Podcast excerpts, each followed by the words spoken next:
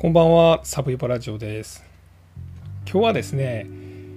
1997年の8月に起こった片野市団地バラバラ殺人事件という事件についてお話しします。この事件はね、どう表現したらいいんですかね、まあ、結構えぐい事件です。まあ、大阪の片野市というところで起こった事件で、まあ、51歳の男性がですね、まあ、45歳の妻まあ、これ実は2人目の奥さんなんですけど、まあ、2人目の妻にま殺害されてでその後遺体をバラバラにされてでしかもですね遺体をバラバラにしてですねそれを捨てるのを途中でこの犯人、まあ、奥さんなんですけどは諦めてですねなんと被害者の遺体をバラバラにしたまま、まあ、1年半ぐらい、まあ、部屋の中に放置していたというようなまあ事件なんですね。で、まあ、この事件ですね、まあ、今回リクエストをしていただいたんですが、まあ、その方もですねちょっとその近くに事件当時住んでたらしくってちょっと思い出も書いていただいてるんでまずはそれを紹介したいなと思います。団地で起きた事件です。当時その団地にピアノの習い事をしていて友達とこの匂いは人が死んでるよなまあ〇〇だよなと言っていたのを覚えています。まあなのでまあ実はこの事件ですね、えーと、1997年の8月12日に、まあ、発覚してるんですけれども、まあ、この大阪の片野にある団地なんです。まあ建物が3棟ぐらい並んでるような住宅街にある団地。まあ、多分4階建てぐらいまでの、まあ、よくある古い団地ですよね。まあ、ここの一室で起こってるんですけども、まあ、この犯人の奥さんは51歳の旦那を殺してからですね、まあ、そのお風呂場とかでその解体したんですけどそれを途中で諦めてその部屋の鍵を変えて鍵を新しい鍵に変えてで鍵をして誰も入れない状態にして逃げたんですね。でそっから1年半経ってですね、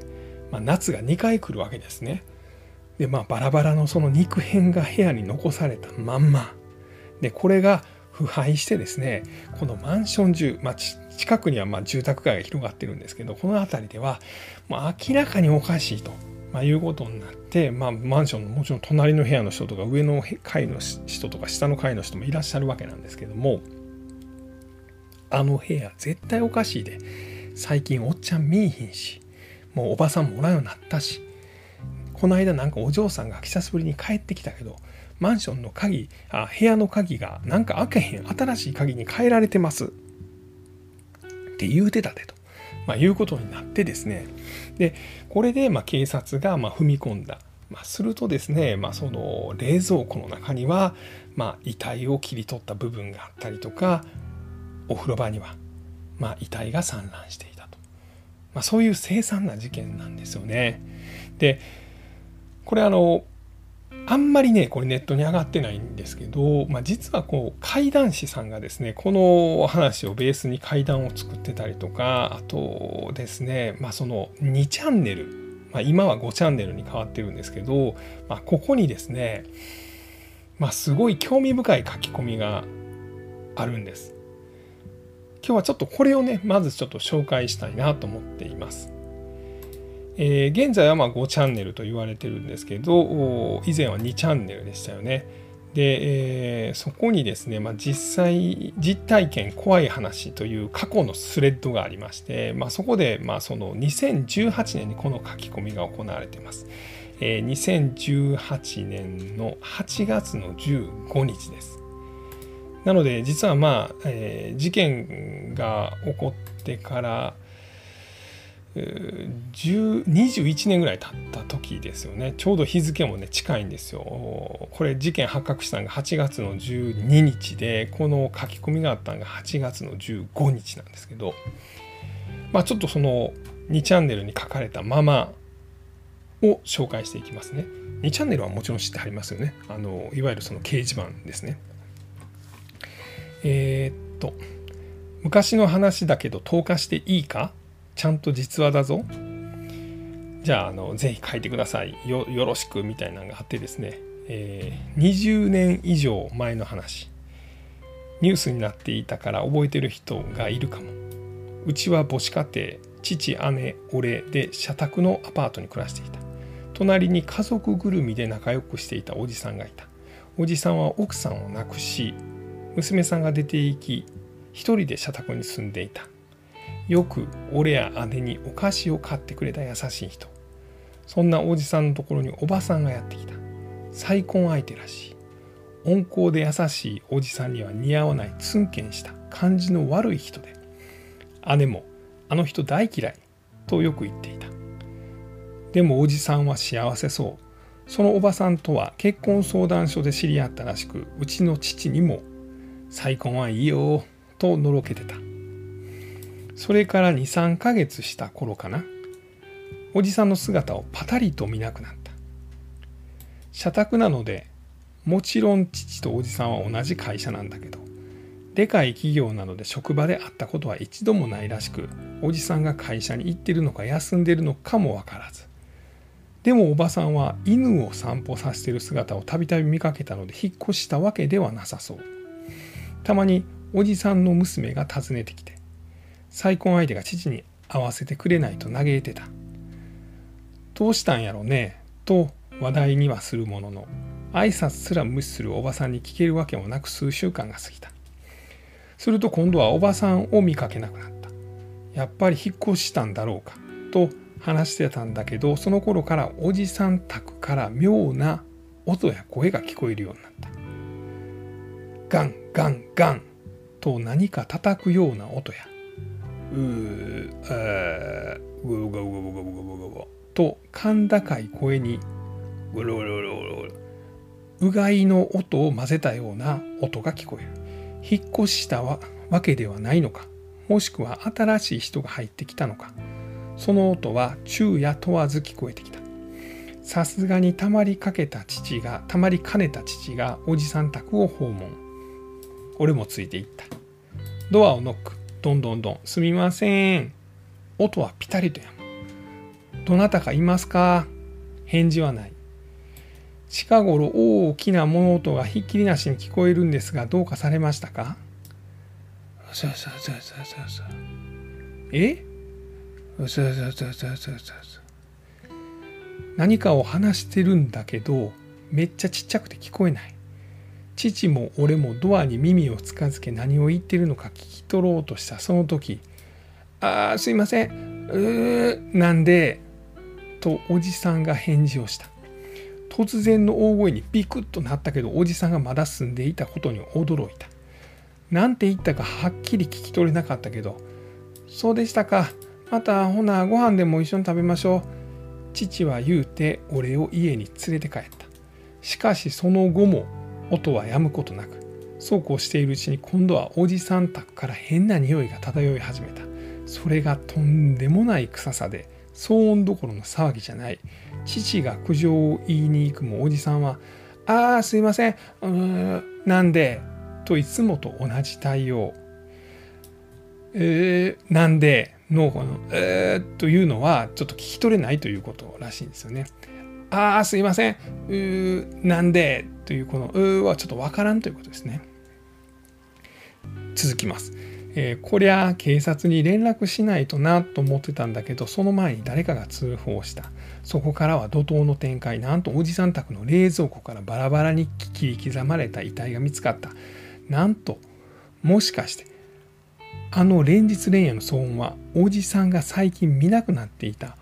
おばさんをバラバラにしていた音？と思い込んで恐怖におののいていたけどなんとバラバラの死体はおじさんのものだった。で犯人がおばさん。しかも殺されたのはおじさんの姿を見なくなった頃。おじさんもおばおばさんもおじさんを切り刻んだ後すぐ引っ越している。もう我が家はパニック。じゃああの連日の騒音は何？何度も最近まで「ああすいません。うーなんで?」って対応していた声は明らかにおじさんだったのに。父も警察の取り調べで「遺体は別人ちゃいますか？最近までドア越しに話してましたよ」と証言したけど相手にされなかったらしい。しばらくは警察関係者が出入りしていたアパート周辺にマスコミが張り付いていて騒がしかったけどそれがなくなった頃にまたあの騒音がおじさん宅から聞こえてきた。父も姉も俺も聞こえないふりした。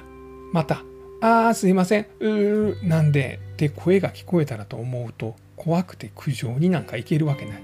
それから1ヶ月後に引っ越したんやけどその間は地獄だったね。ひっきりなしに聞こえる音に家族みんなで震えてた。でもおばさんがおじさんに対して金目当てで結婚したこととか結婚してわずか3ヶ月ですぐ殺したとか3ヶ月間だけはおじさんが幸せで他の人にも幸せのお裾分けをしたくて自分でも結婚相談所をやろうとしてたとか。そんな中いきなり地獄に叩き落とされる気持ちはどんなだったか。とかいろいろ考えていると一番怖いのは人間やなと思った。まあ、というようなこれ誰が書いたかも分かりませんし、まあ、いつ書かれたのかだけは分かれ分かってます。えー、事件からですね、えー、と21年が経って21年が経った、えー、2018年の8月15日のまあ夕方頃に書かれてますね。なんとなく分かりました？この物語が。で、まあ、実はですね、まあ、これは僕はですね創作やと思います。で、まあちょっとね、じゃあ本当のところは、まあどういう人たちがどういうふうな、え事件を、まあ起こしたり、まあその事件に巻き込まれてしまったのかっていうのをちょっと話していきますね。えー、っと、もともとここのマンションというかまあ団地なんですよね。で、今これ地図でどこか見たいなという方はですね、えー、っと、片野市の生野というところです。でここの4丁目にですね、まあ、片野市行くの4丁目で、まあ、Google マップとかで検索してくれたら、まあ、3棟ぐらいのですねこのマンションが並んでおります。でえっとここはですね実はその1棟はですねもともと超有名、まあ、日本人だったら誰もが知っている、まあ、電機メーカーの,、まあその寮になってました。で、まあ、今はですね、まあ、その普通にその売買されている中古物件として、売買されています。で1棟は寮だったけど他の2棟これ3棟並んでるんではもともと団地としてですね普通に販売されてて、えー、この被害者の51歳の男性は、まあ、事件の数年前に、ここを買ってですね、4人家族で引っ越してきました。でその時は奥さんとお嬢さん2人です。で旦那さんはあのまあ、これもですねかなり大手の服飾関係の会社で働いていたというふうに思われています。まあ、僕の予想ではその紳士服系とか、まあ、そういうことなんかなっていうふうに思ってます勝手に。で、まあ、ここで暮らしてたんですけど1993年、えーと、事件、まあ、殺されるですね3年ぐらい前に、えー、奥さんが癌で亡くなってしまってるんですよね。で奥さんががんで亡くなってしまってでそこからましばらくしてですね結婚相談所に通いました。まあ、ここはほんまですねさっきのことね。でそこで出会ったのが、まあ、その後犯人となる45歳の女です。まあだから出会った当時はジャスト40ぐらいだと思います。で2人は出会います。で、えーまあ、実はこの男性はですね、まあ、その結婚相談所って一回なんかええとこまで行った人とですねなんか破局してしまって、まあ、ショックを受けてた。でそこにこの犯人の女が現れて、まあ、気があってですね結婚した。でその結婚した最初の段階では娘さん2人も一緒に住んでたらしいんですけどこの娘さん2人が結婚して自立して出ていった。で奥さんとまあ2人で暮らすようになるんですよね。で、えー、結婚したのが1995年の11月です。ですぐに娘さん出て行ってで翌年1996年の2月に旦那さんは、まあ、ずっと勤めてた服飾関係の会社に一切来なくなった。まあ、つまり結婚して3ヶ月後にまあ、この旦那さんは3ヶ月後かな、えー、11月に結婚して12月1月2月、うん、3ヶ月後かな。に、まあ、殺害されたんじゃないかというふうに言われています。じゃあ一方これ女はどんな女やったのかということなんですけど、まあ、その後ですね97年事件が起こったのは96年。で97年の9月ぐらいかな。あ9月は8月か。8月ぐらいに逮捕されてるんですけどその時45歳です。でこの女はですね、まあ、京都出身でした。でもともと多分貧しかったんやと思います。で病弱でもあったということなんですけどえー、っとまあ義務教育段階でもう少年院に入ってます。まあだからかなり悪かったんでしょうね。で、まあ、そこからですねえー、っとまあ貧しくてでお父さんがちょっとまあややこしい人やったみたいなんですけどとにかく金がなかったからその親戚のいとこだったかな？にちょいちょいお金を借りに行ってたんですね。でその親戚もですね最初はまあ貸してたんですけどまあそのもうあんた何回借りに来んのよと、まあ、いうような話をした時に、まあ、急にパチンって切れてですねその親戚の人をめった刺しにして殺害したというふうに言われています。で現金とか、まあ、その貴重品20万円分ぐらいを盗んで、まあ、それで捕まりました。で懲役13年で、えー、服役をします。これが1981年の事件でその後10年ぐらい刑務所に入って91年に、まあ、出所しました。でそこからですね、まあ、しばらくはその仕事をしてて京都に暮らしてたんですけれど、まあ、その後結婚紹介紹介所で1回結婚してでこれもねもう1ヶ月弱もう1週間とも言われてるんですけど離婚してしまいます。でその離婚した理由が、まあ、旦那がお金に厳しかったとか、まあ、旦那は金持ちって言ってたけど実はお金が全然なかった。まあ、要は金目的で結婚して金がないと分かったもしくは金を自由にできないと分かったからすぐに離婚したんじゃないかというふうには言われています。で、まあ、その後1995年になって、まあ、この51歳の被害者と結婚相談所で知り合った。でまあしばらく付き合って結婚したのが95年の11月と、まあ、いうことですよね。で確かにこの女の人はちょっときつそうな感じの人やったらしいです。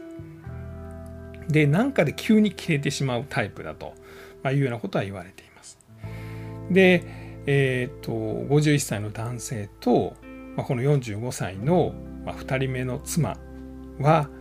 しばらくは2人だけで暮らしていたんですけれども、まあ、96年の2月に、まあ、おそらく旦那が殺害されました。でまあ、当初はですね、まあ、旦那はその会社に全く来なくなったと。で会社も何回か連絡したけど連絡がつかないと。でこの頃をおそらくこの妻はですね、まあ、旦那を殺害した妻はですね、まあ、浴室でこう糸のこぎりで旦那の体を解体していたというふうに見られています。さらにですね、まあ、ご近所が来ないようにその団地の部屋の鍵を別の新しい鍵に変えていた。だからまあ独立して結婚してですね、まあ、よそに行った娘もたまに荷物取りに帰ってきた時に鍵は持ってるんですけど開けられない。ゴンゴンゴンゴンお父さん開けてくれへん？どんどんどんどん S さん S さん開けてもらえませんか？言っても誰も出てこない。まあ、しゃあなく帰る。で電話しても出へん。まあ、みたいなことをしばらく続けていたそうです。でそのうちですねこれ2月に旦那が会社に来えへんようになったでもしばらく奥さんはこの家で暮らしてたんです。でワンちゃんを飼ってたんですよね。でワンちゃんは、まあ、いつもなんかこう一緒に奥さんと散歩に出ていたと。でしばらくして4月5月ぐらいになってですねこの奥さんもここからいなくなってしまう。ちなみに奥さんはいなくなる直前、旦那どないしたん最近見えへんけどってご近所の人に言われたら、まあ、実は転勤になってもうたんよな、あの全国に店あるあの服屋やしな、で転勤になった人私もしばらくして行くんやけど、まあ、ちょっとまだこここっち片付けせなあかんから私片付けしてから行くいうことになってんねん。みたいなことを近所の人に言ってたそうです。まあ、その時にはもう旦那さんは、ま家で殺されて浴室でまあバラバラにされていたと、まあ、いうことなんですよね。で1年が経ちでさらに春になり夏が近づいてくる頃にこのマンションでは異臭騒ぎが起こってくる。この肉が腐っていく匂いっていうのは本当に独特らしくてですね、まあ、一回その匂いを嗅いたらですねもうなかなか忘れられへんそうです。でさらにさっきも言いましたがこの妻はですねこの鍋でですね旦那の肉を煮込んでですねその一部を犬に食わしていたみたいなことも言われてます。これはちょっとほんまかどうか分かりません。そういうことを言われているということです。でそれだけじゃないんです。まあその旦那の最初の奥さんは癌で亡くなってましてこれはあの保険金が下りてるんです。でさらにこの亡くなった旦那はですね、まあ、自分の娘とか自分に対して保険の積み立てを行っていた。でこの金額前の奥さんの死亡保険金と自分たちの積立保険金合わせて1300万とも1600万もあったというふうに言われてました。亡くなった旦那はお嬢さんたちにですねまあお母さんと俺のお母さん亡くなった時の保険金と、まあ、俺積み立てたやつこれもう2人に渡すから自由に使ってくれって言ってたんですけどこの旦那を殺害した犯人の妻はですね知らん間に自分名義にしてその1300万とも1600万とも言われているお金を全部引き出して自分のものにしていた。でそのまま京都に逃げたと。でそこからですね、まあ、ご近所ではですね、まあ、このもうもうこの、部屋の匂いもう絶対おかしいと。で旦那さんも見ひんようになったしあの5歳ももう全然最近見ひんし絶対おかしいっていうことで、まあ、合鍵を作ってで警察と一緒に踏み込んだら、まあ、そこにはバラバラになった遺体が残っていたと。で、まあ、すぐにですね、まあ、この妻の居場所が、まあ、警察が捜査してですね京都のあれは右京区になるのかな？の西院の乾町というとこですねあのー四条大宮の一個西側の駅なんですけど山陰。まあそこにまあアパートで暮らしてたんですね。この犯人はね。で捕まるまでの4ヶ月間ぐらいですね、まあ、あのこのお金を散財しながら。でまあ一応仕事もしてた。これがスーパーやったかコンビニやったかで仕事もしてたんですけど。でその周りの仲間たちとですね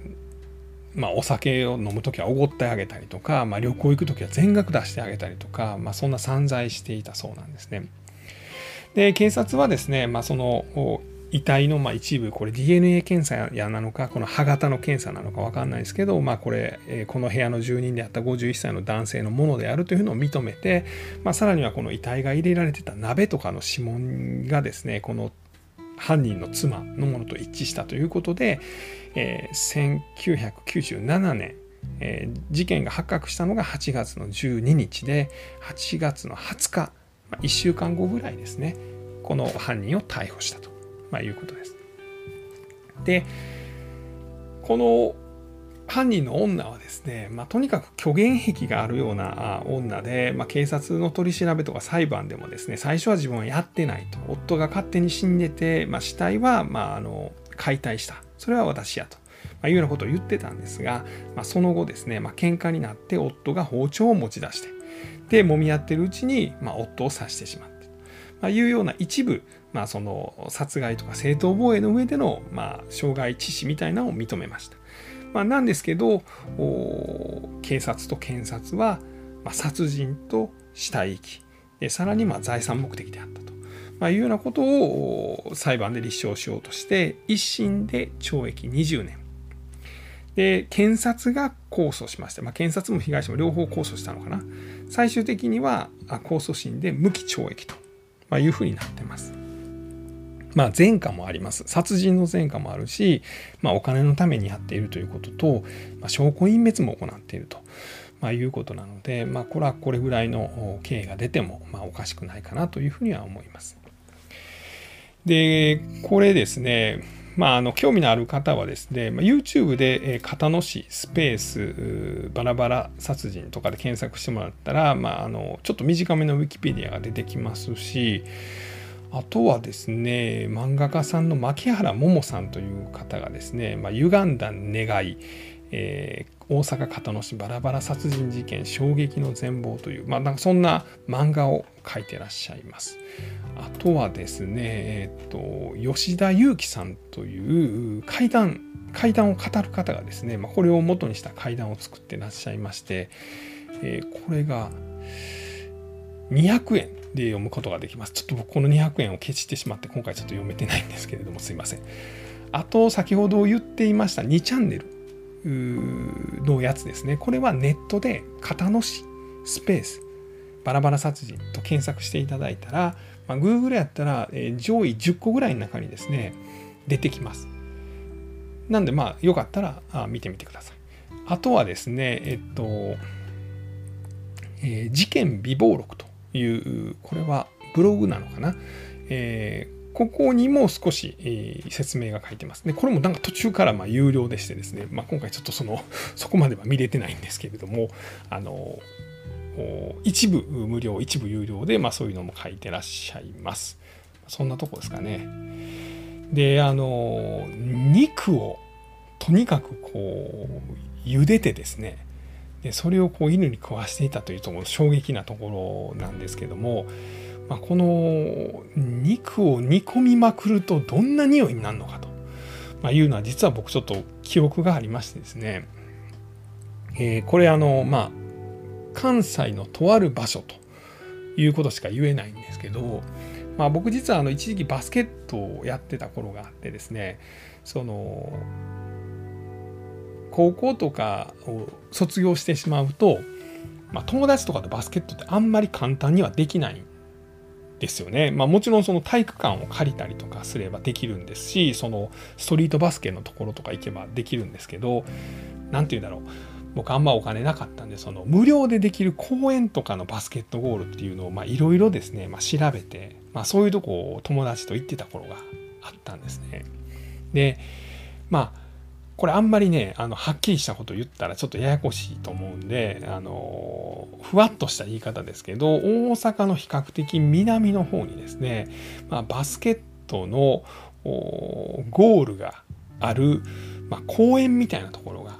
あるんです。でしかもですね普通のバスケットのゴールがあるとこって、まあ、1個だけゴールがついてるだけとかが多いんですけど実はそこはですねバスケットこのいわゆるオールコート5対5で戦うコートですね。それがしっかりあるような、まあ、公園、まあ、公園っていうか施設かな。で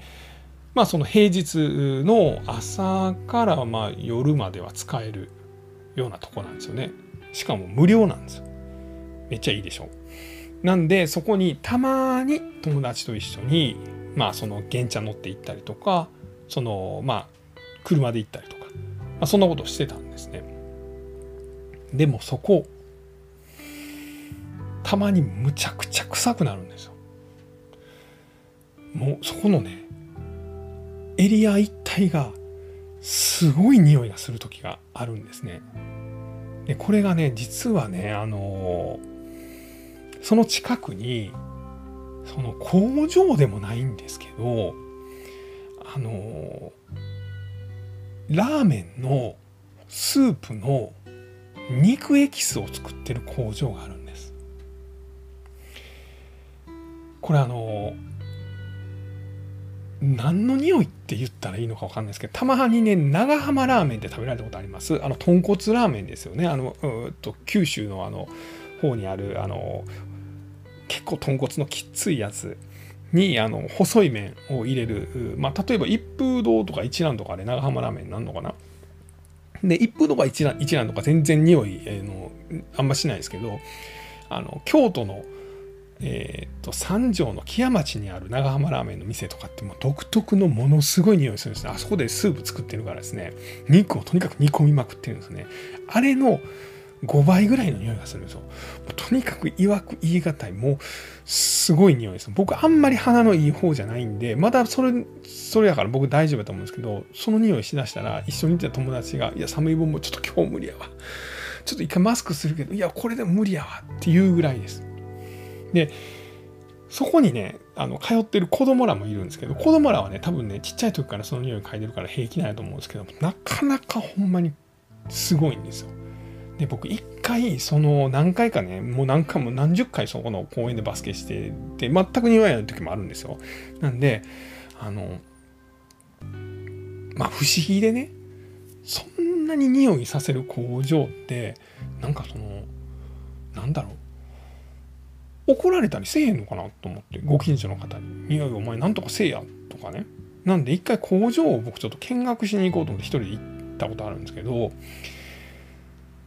まあ、一言で言うとその工場自体がですねなんかこう物々しい感じというか中に人を入れないような感じというかで結果的に入れなかったんですよね。